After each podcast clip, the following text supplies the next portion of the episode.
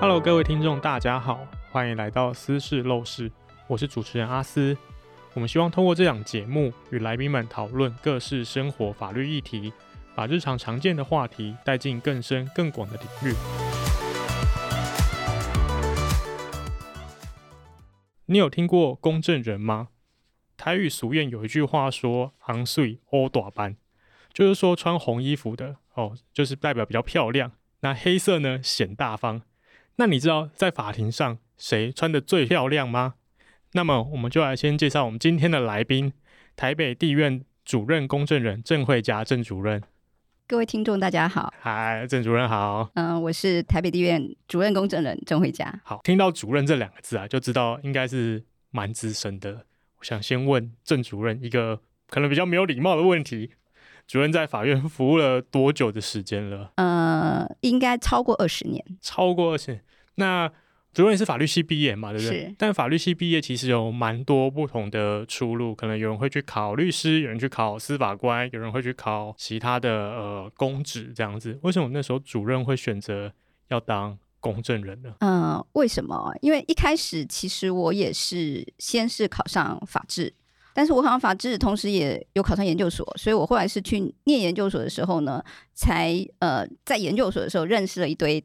公证人同学，嗯、对，那公证人同学都告诉我说，这个工作蛮不错的，非常适合这种像我们这种不喜欢太多压力的啊。因为我其实之前就觉得说，当法官好像很辛苦，当律师口才没那么好，所以呢，就想说，那有没有其他法律人可以选择的工作？因为同学。既然他可以来当公证人，还再来念书，好，对我来讲呢，我觉得嗯，这是一个还蛮不错的职业，所以后来呢，我就再去考公证人。所以我当公证人之后呢，应该呃，在法院公证人的时候，其实就做了大概十几年之后才升主任这样子。哦，所以当初主任就是想说，哦，当公证人可以一边工作，然后还一边念书，感觉可能工作压力没那么大哦，所以可能。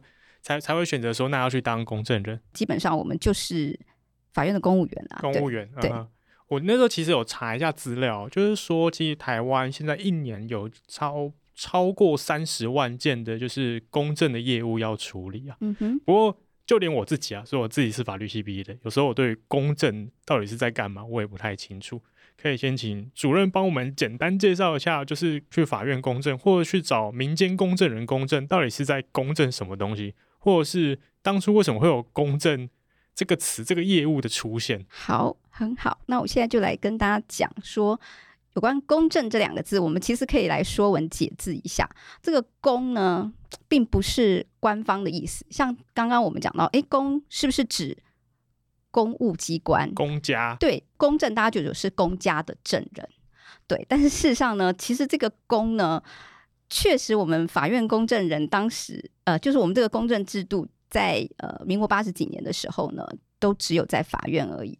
但是后来在民国九十年开始的时候，才开放民间，哈，就是双轨制。好，那所以这个公呢，基本上就已经不再是呃纯官方。那因为可以双解释啊。好，第一个解释它不不见得是官方了。好，那另外它比较重要的这个公其实是公信力的意思。公信力。对，公信力。那至于这个正字呢，其实我们就可以把它拆左边跟右边。好，那左边呢是言，好，那右边呢是登。所以所谓的言跟灯两个合在一起，就是要把说过的话给记录下来，把言语登记起来。对，那想说，诶，为什么要把言语哈讲过的话记录下来？其实最主要就是我们重要的一些法律行为，好，因为法律行为就会产生法律效力。好，那法律效力将来就有可能会要求，呃，对方要履行啊什么，所以就这个时候呢，就必须要留下一些书面的记录，才不会我们说的口说无凭。有点像是说，呃，法律有一句俗谚，就是说举证之所在，败诉之所在。那其实找公证人就是把这个证据，我们把它用预先保存下来，把它保存下来，找一个的公证的。公证的机关，对对对，把它保存下来，没错。哦，所以就是我们公证人呢，就是要保存一般人民觉得重要的法律行为，然后把它记录下来。那所以这个当然就是要找一个有公信力的人，然后呢，可以把这一些书面证据给保存下来。好，那因为这个保存的书面证据将来是要提到法庭上去使用的，所以呢，呃，你要提到法庭上去使用，如果你的文字表述并不是那么精准的话，那可能到法庭上使用也不是太有用。所以最好就是要一个懂法律的人，他才可以把这些法律行为的内容让他符合法律规定，也因此呢，才会让他具有证据的价值。好，那所以我们呃担任公证人的这个人呢，就是呃我们的这个天选之人呐，哈，就是国家让你可以去保存人民的这些书面的这这些证据。好，所以公证人做出来的公证书呢，就会让他具有一个推定真正的证据力。好，那所以目的就是为了要刚刚阿司说的，呃，减少举证责任的麻烦。好，那既然有这些证据之后，在法庭上，法官就可以看到这些证据呢，就一翻两瞪眼，就知道说谁该胜诉，谁该败诉。好，所以就可以促进诉讼，然后呢，就可以保障这些呃人民的权利。那我想问，就是。主任，你有看过大乐透开奖吗？大乐透开奖哦，有电视上看过。有电视上看过，就是每次大乐透开奖前呢、啊，他不是都会找一个民间的公证人来做见证吗？那我们就是这时候就会很混乱，就是啊，现在又有公证啊，又有认证，又有见证，那这三个到底差又差别在哪里？嗯，其实你要说公证跟认证怎么区分哈，这个其实是一个蛮专业的名词，因为我们其实我们这个公证人呢，呃，所遵循的法律就叫公证法。那这个公证法里面的公证呢，是最广义的公证，其实里面包含公证人的职务的执行，必须是呃可以做成公证书，那也可以办理文书的认证。那所以，当办理公证书的时候呢，公证人是就法律行为跟私权事实去做成的公证书。法律行为跟私权事实做公证书，可以帮我们举一个具体的例子，可能听众会比较清楚。好，那呃，其实我们在一百零八年六月的时候，有增加了一个议定监护制度。好，那这个议定监护制度就是指说，我们一个人要是呃，都有可能随时丧失行为能力。好，那当他没有办法为意思表示的时候，那到底是谁要来帮他做法律上的决定？好，那在没有议定监护制度之前，好，过去是有法院，好，那去透过家属开会啊，然后去决定适合的监护人。那现在我们有这个制度之后，也就是要让一般人在他呃身体状况还健康的时候呢，可以找到一个。愿意担任自己监护人的人，好，然后双方呢，在公证人面前去签一个意定监护的契约。那这个契约呢，非常重要，好，所以不只要书面，而且呢，还需要由这个公证人来做成书面，好，所以律师还不行哦。另外呢，呃，也怕说这个继承人将来还会争执遗嘱。好的，这个遗嘱的大部分呢，也有很多人会把遗嘱拿来公证，所以这个法律行为，包括我刚刚讲的这个意定监护契约，它是一个双方行为。那如果说是遗嘱呢，它是一个单独行为，但这两个都是法律行为，所以这两个法律行为呢，都可以让公证人来公证。好，那当然最常见的还是我们一般呃很多人会想要去租房子。好，那租房子的时候呢，房东也会怕说，诶，收不到租金，或者是租赁期满的时候呢，收不到房子，好，没有办法把房子收回来。好，所以这个时候呢，这个租赁契约呢，也会希望透过公证人来办理这个租约的公证。好，那所以，那，那我想说，就是刚刚主任说，最多人办的是租赁契约吗？对。那为什么？就是怕收不回房子，或是呃。呃，拿不到房租啊？那我的租赁契约去公证之后有什么样的效果呢？好，这个就是我们为什么租约最长，老百姓会想要来公证。好，它就是因为说呢，呃，我们可以就这个租金的给付，然后呢，呃租期届满之后房子的返还，哈，双方呢预先约定强制执行效力。好，那这个在公证书如果双方合意载明执行的名义之后，将来如果呃债务人没有给付租金，没有返还房子的时候呢，那呃我们就可以直接拿这个公证书作为执行名义到呃法院的执行处去申请强制执行。哦、所以这个执行力是。呃，一般你刚刚讲的，如果是律师哈，他是不可能做出这样子的一个有执行力的一个文书。嗯，因为过往如果你今天像是这租赁契约到期了，但是你的房客不愿意搬走，这个时候你可能就要拿这份契约书，然后去找律师，或直接去法院，然后开始打诉讼，打要返还房屋的诉讼，请租客把房屋还给你。但这个过程可能。要半年的时间，那这半年的时间，你的损失可能还会有房租啊那些之类的，然后好不容易房子才还给你。但如果今天我已经先拿这份租赁契约去公证以后，我就可以不用呃经过这六个月的的煎熬，对，然后就可以直接请房客把房屋。返还给我，呃，应该说可以直接请法院的呃执行人员，执行人员，然后把房屋还给还给我本人。对。那反过来说，如果今天房客呃房东不愿意把押金归还给房客，也可以像是呃就是透过公证书公证书执行名义一样，啊，也是可以的。哦，就也不用说经过诉讼，我就可以直接去执行处，然后请那个执行处的人员把。那个保证金，保证金直接退还给房客。对，所以其实它是一个保障双方双方的行为。对那啊，等一下，这个公证书刚刚讲到的这个执行名义，哈、嗯，我想说要特别跟大家讲，因为很多人都觉得说。公证是不是呃这个强制执行的效力很强？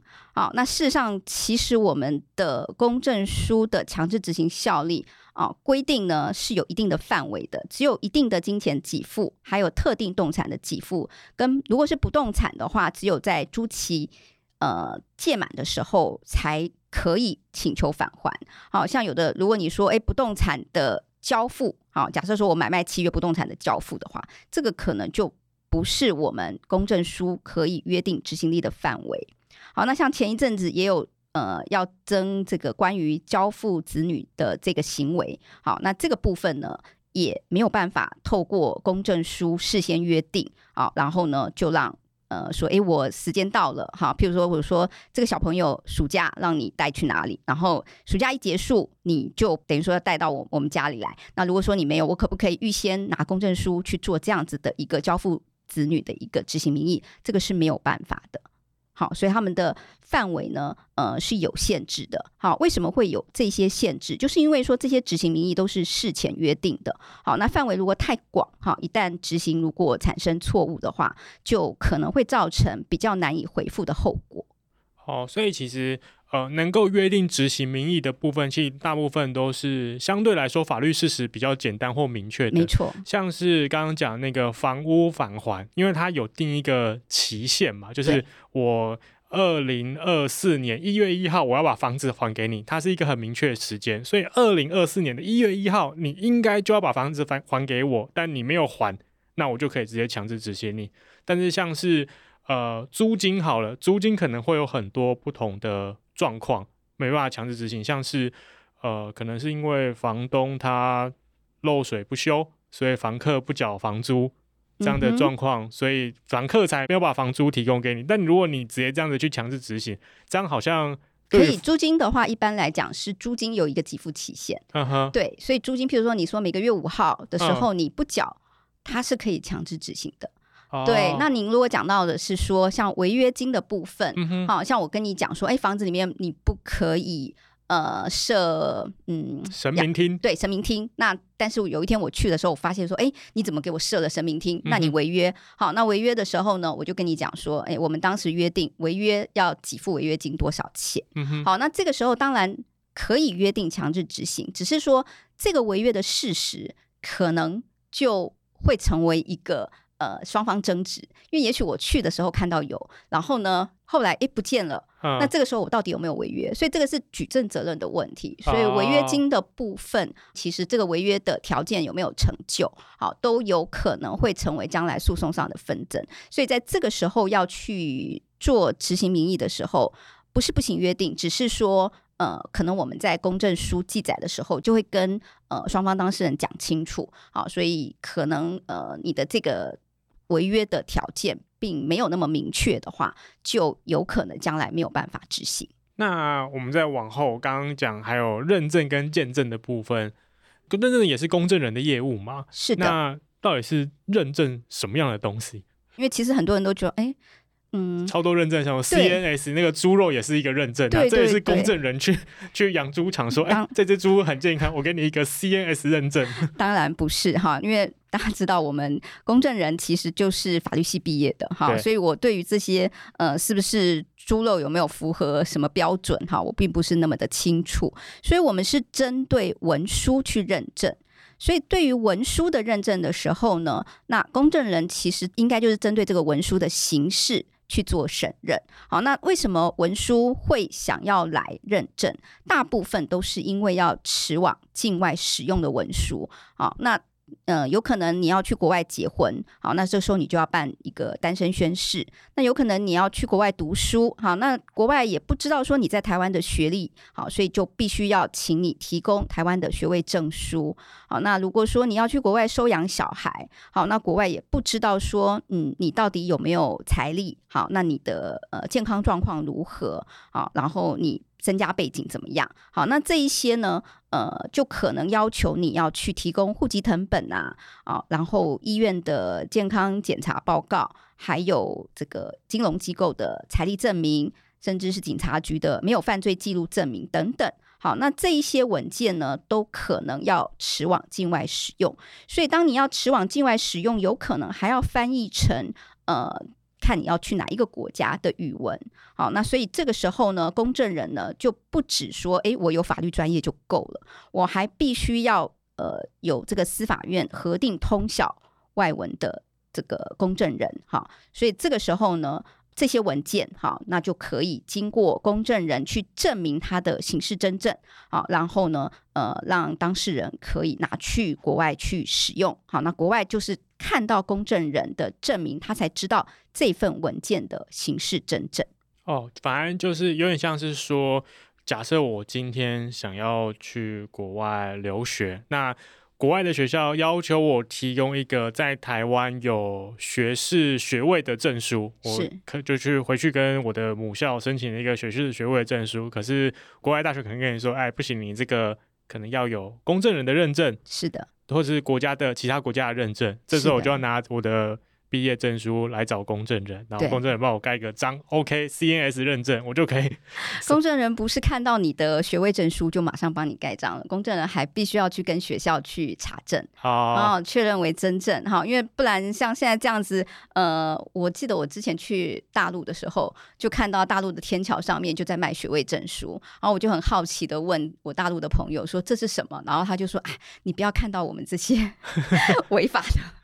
对，所以像这种，嗯、呃，基本上为什么国外会要求说国外的文件，好，因为他并不知道这个文件的真正，所以他必须要透过一个、哦、呃具有公信力的人，好来证明。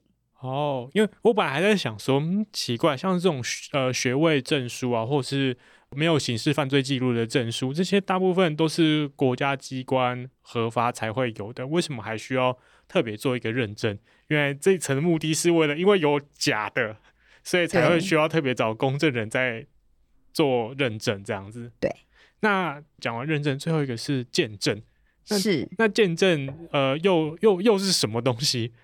嗯、呃，其实所谓的见证哈，一般大家比较常说我们要见证的时候，是找一个具有公信力的人去做见证。那这个具有公信力的人到底是谁呢？其实你也可以去找里长，你也可以去找律师。哦、嗯，见证人他其实是没有任何资格的限制，但事实上，呃，律师就常常会帮呃一般人做见证。好，那所以说这个律师呢，他会去做见证，他也是基于他是一个。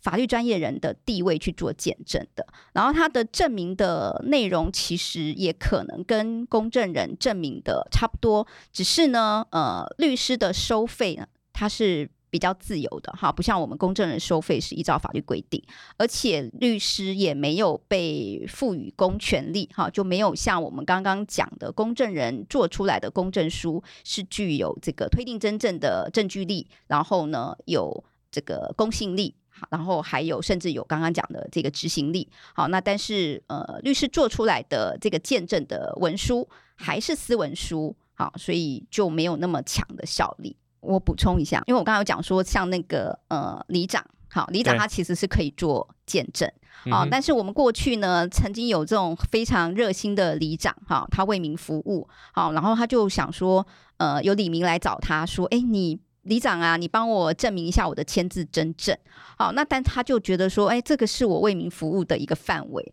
所以他就没有看到这个当事人拿出来的这个文书上面必须要是具有公证人身份。好，才能够证明。好，所以他就在这个公证人的栏位上面签上自己的名字。哦，结果最后阿斯知道发生了什么结果吗？嗯，我我先猜，以我的法律专业来判断，他应该是可能违反公证法，然后可能有被判刑。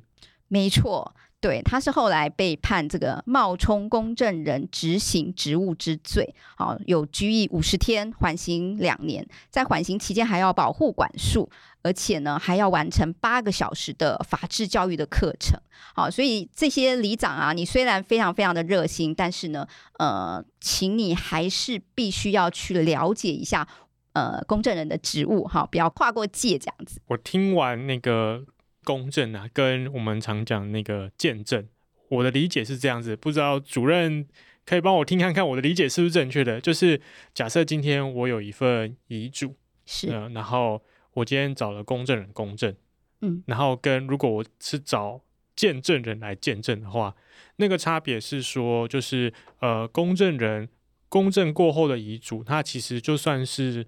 呃，法院如果之后要上法庭的，那这份遗嘱其实公证过后，它就算是一个不争执的事项。是的，就是呃，我的子女可能就没有办法说，就是哦，针对这份遗嘱到底有没有法律效力等等的来来争执。对，但刑事真正。嗯哼，但如果是我今天是找里长来当我的遗嘱见证人的话，其实我的子女还是可以针对这份遗嘱到底有没有法律效力。然后来来 argue 这件事情，嗯、呃，可以这么说，只是说，因为刚刚讲到举证之所在，败诉之所在。对，那如果经过公证人证明之后，它是有推定真正的效力。既然有推定真正的效力，那你如果要去推翻它的时候，你自己要去举反证，主张有利于己之事实的人，嗯、你必须要去举反证证明。嗯，所以呢，你有经过公证人证明之后，等于说。这个文书就被推定为真正。你要说它是不真正的时候，你要说它是假的的时候，你要去举证。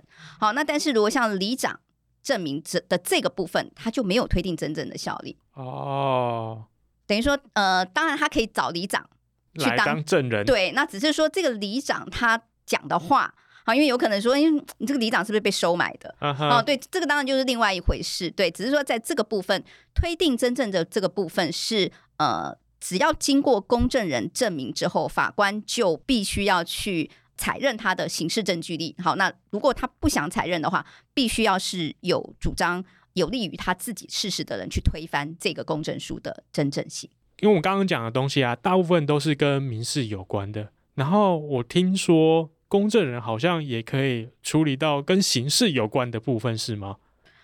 呃，阿斯可能要讲的应该是说，公证人可以证明一些私权事实的公证，但是这个私权事实有可能将来它是一个呃犯罪行为的话，它就有可能会有刑法上的问题。但是事实上，其实它这个私权事实当然有可能构成犯罪行为，它也有可能构成民事的侵权行为。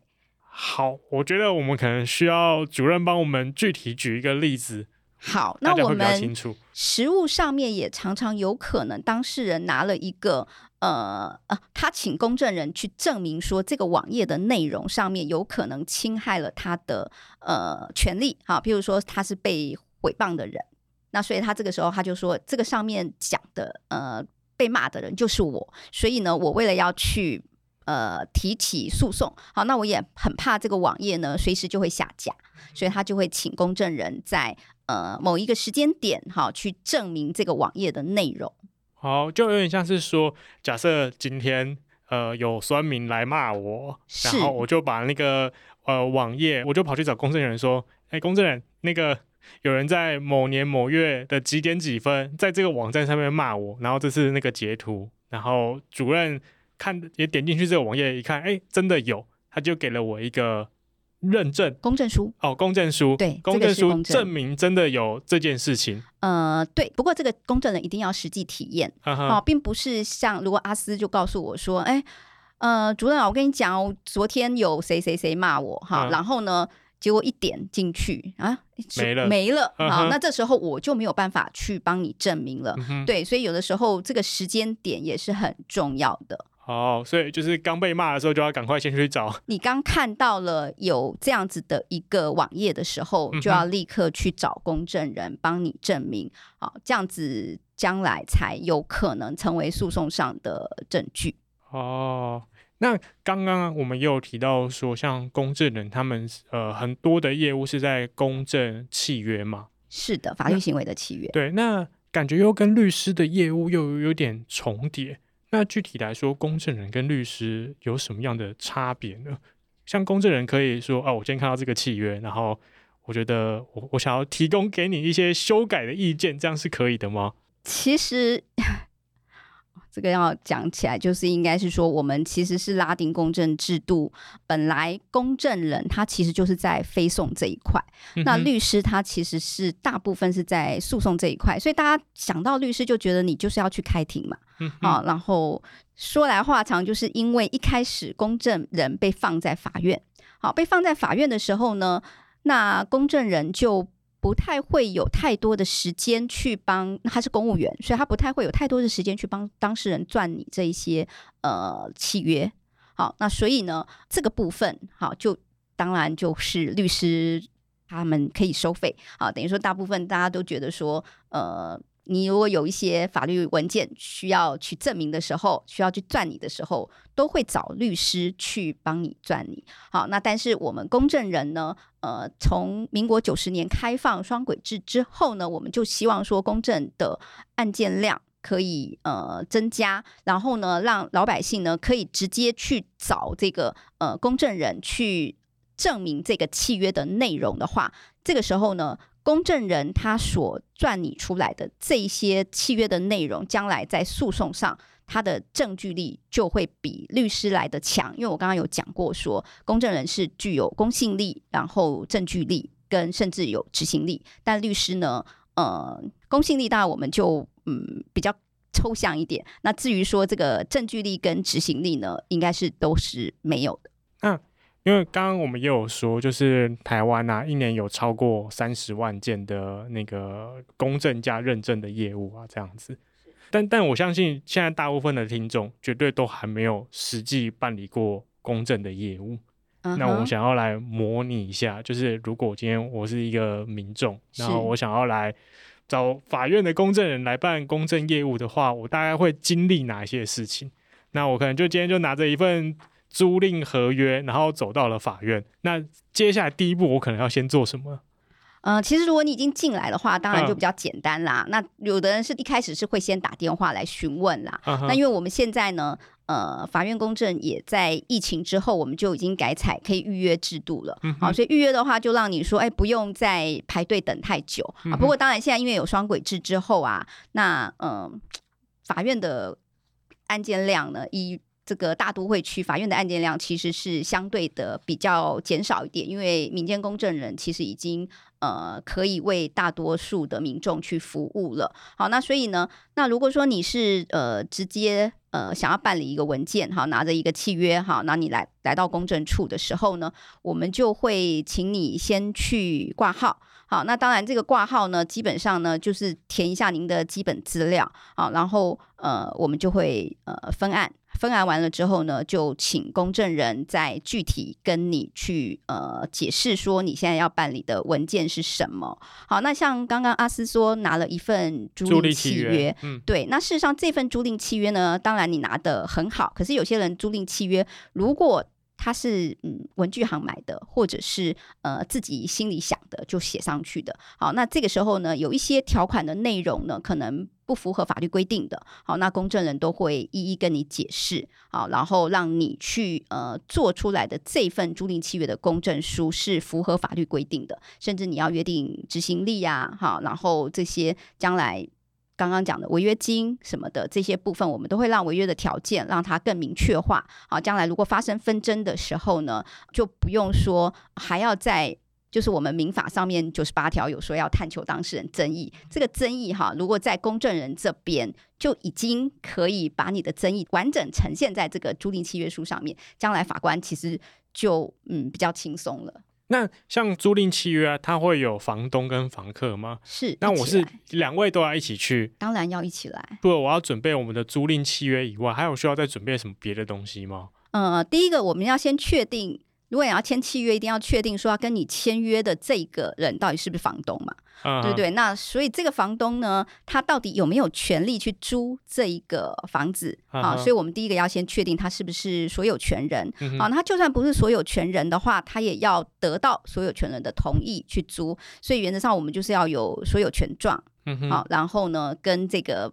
不是所有权人的话，还要有他的同意书。嗯、但他的同意书呢？呃，有可能，因为我也不知道，你随便写一写说这个同意，书有可能是假的。假的，对。所以，我们一般来讲呢，会比较倾向于说，哎，那就这个同意人哈，他签完名字之后，还要去户政事务所领一个印鉴证明书，然后盖上那个印鉴章，这样我们才会比较相信说这个确实是同意人的意思表示。哦，然后那接下来还有还有税单。哦，还有税单。对对对，那税单的话，为什么要有税单？税单的话，就是我们说的呃房屋的限值证明。嗯哼。啊，那为什么我们要知道说房屋的限值证明是公证人要核课呃公证费的时候，要知道说这个房子的价值跟房屋的租金啊总租金哦，不是有的人觉得说，哎，是不是我一个月的租金？不是，是看你如果租一整年的话，我们就用一整年的租金跟你的房屋现值去比较。这个房屋的现值是指说，就是这间房子两千万嗯？呃 对，你要这么说，当然我们公证人很希望是两千万，但事实上我们是用公告现值。嗯、那这个公告现值，公告现值其实目的就是为了要课税用的，嗯、所以是比较低的。好，不是市价。刚刚有讲到还有押金的问题。好、嗯哼，取高的这个数额之后再加上押金。好，那这个整个才是我们公证的标的。然后公证人就这个标的呢，那我们有一个表哈，就是二十万以下，哈交一千元。好，那二十万到五十万缴两千元。好，有这个表，公证费用标准表。好，你再去核对说你的公证标的是多少，然后去核定公证费用。那如果你要约定强制执行的话，还要加收二分之一。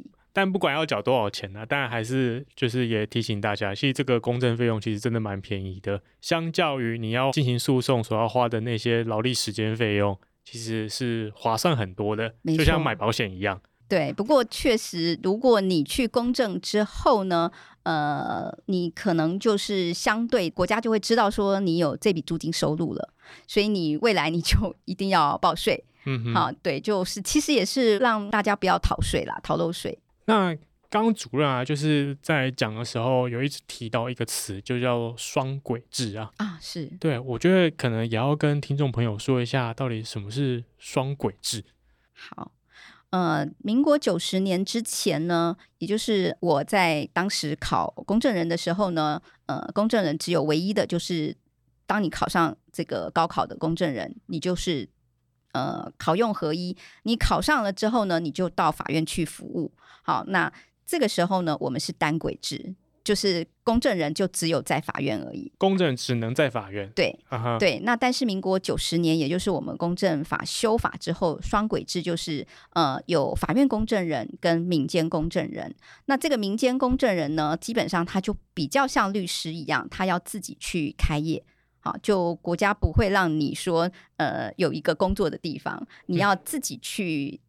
呃设一个事务所，找一个办公室，对，然后自己在招揽业务。是的，对，所以呃，这个九十年开放，我们就叫双轨制了。嗯、那所以双轨制基本上就是一个是法院公证人，一个是民间公证人，只是在公证法里面又规定，这个民间公证人呢又分为两种，一种叫做全职的民间公证人，一种叫。呃，兼职的民间公证人，这个全职的民间公证人的办理的业务跟法院的公证人是一样的，好，也都是办理公证跟认证。那这个兼职的公证人呢，呃，是由律师来兼办的。所以这些律师呢，他可以兼办认证的业务，但是不能做公证。哦，对，阿斯刚刚已经很了解了公证跟认证的区分。对，所以如果今天你是正职的 full time 的民间公证人跟法院公证人，才可以办公证业务。对，但如果你是律师，但同时你又想当公证人，你可以同时办律师业务，但同时也可以办认证业务，但不能碰。公证的业务，没错，对，但这个要经过司法院领认，哦、然后受训期满。那像就是像主任，你们以前考公证人是有一个考试嘛？那民间公证人的考试跟现在的法院公证人的考试是一样的吗？嗯、呃，是分不一样的。呃，等于说我们。现在的法院公证人的考试已经归到司法特考去了。嗯哼。好，那但是它还是国家考试，还是算是一个考用合一的考试。嗯哼。那但是呃，在民间公证人的考试，它就是一个资格的考试，所以就比较像律师一样。好，它等于说是一个专门职业技术人员的考试。哦，那像如果像主任你现在是法院公证人嘛？是。那你也可以。不透过考试就直接去当民间公证人吗？呃，可以的。我们基本上呢，法律也是有规定说，我们如果担任法院公证人，我们可以呃转民间公证人，但是也是要经过司法院领任。所以民间公证人他的来源哈，除了考试之外，也有转任。那这个转任除了我们法院公证人可以转任之外，好，律师、检察官还有法官，好，都可以转任。嗯，那问一个私人的问题，主任有想过要转成民间公证人吗？就这是在你生涯规划的选项之一吗？呃，我觉得未来应该是有可能。嗯哼，对对，因为我觉得公证这个职业对我来讲，哈，我是蛮喜欢的。好，因为我觉得它真的是。呃，可以预防纷争。其实我最近才听说，这个公证人呢，他是一个呃非常阳光好的一个职业哈。那这个职业呢，基本上就是嗯，不需要再去跟人家去呃在诉讼上去辩论啦。好，那所以他其实是为了要帮当事人预先去赚你一个将来不会发生纷争的，所以我觉得他其实是一个非常具有公益的一个职业。有听说，就是法院里面呢、啊，最开心的单位其实是公证处，是因为呃，以前像是要结婚的时候，可能都还会找公证人来公证，甚至法院里面可能都有设一个小结婚礼堂。对，所以就是公证处一直都是一个充满喜气的单位啊。是，那呃，我当然知道说，我们公证结婚，其实在民国九十七年之后。啊，阿斯应该也知道，说已经改成登记制了。对，所以呢，公开的这个仪式已经不再是法定要件。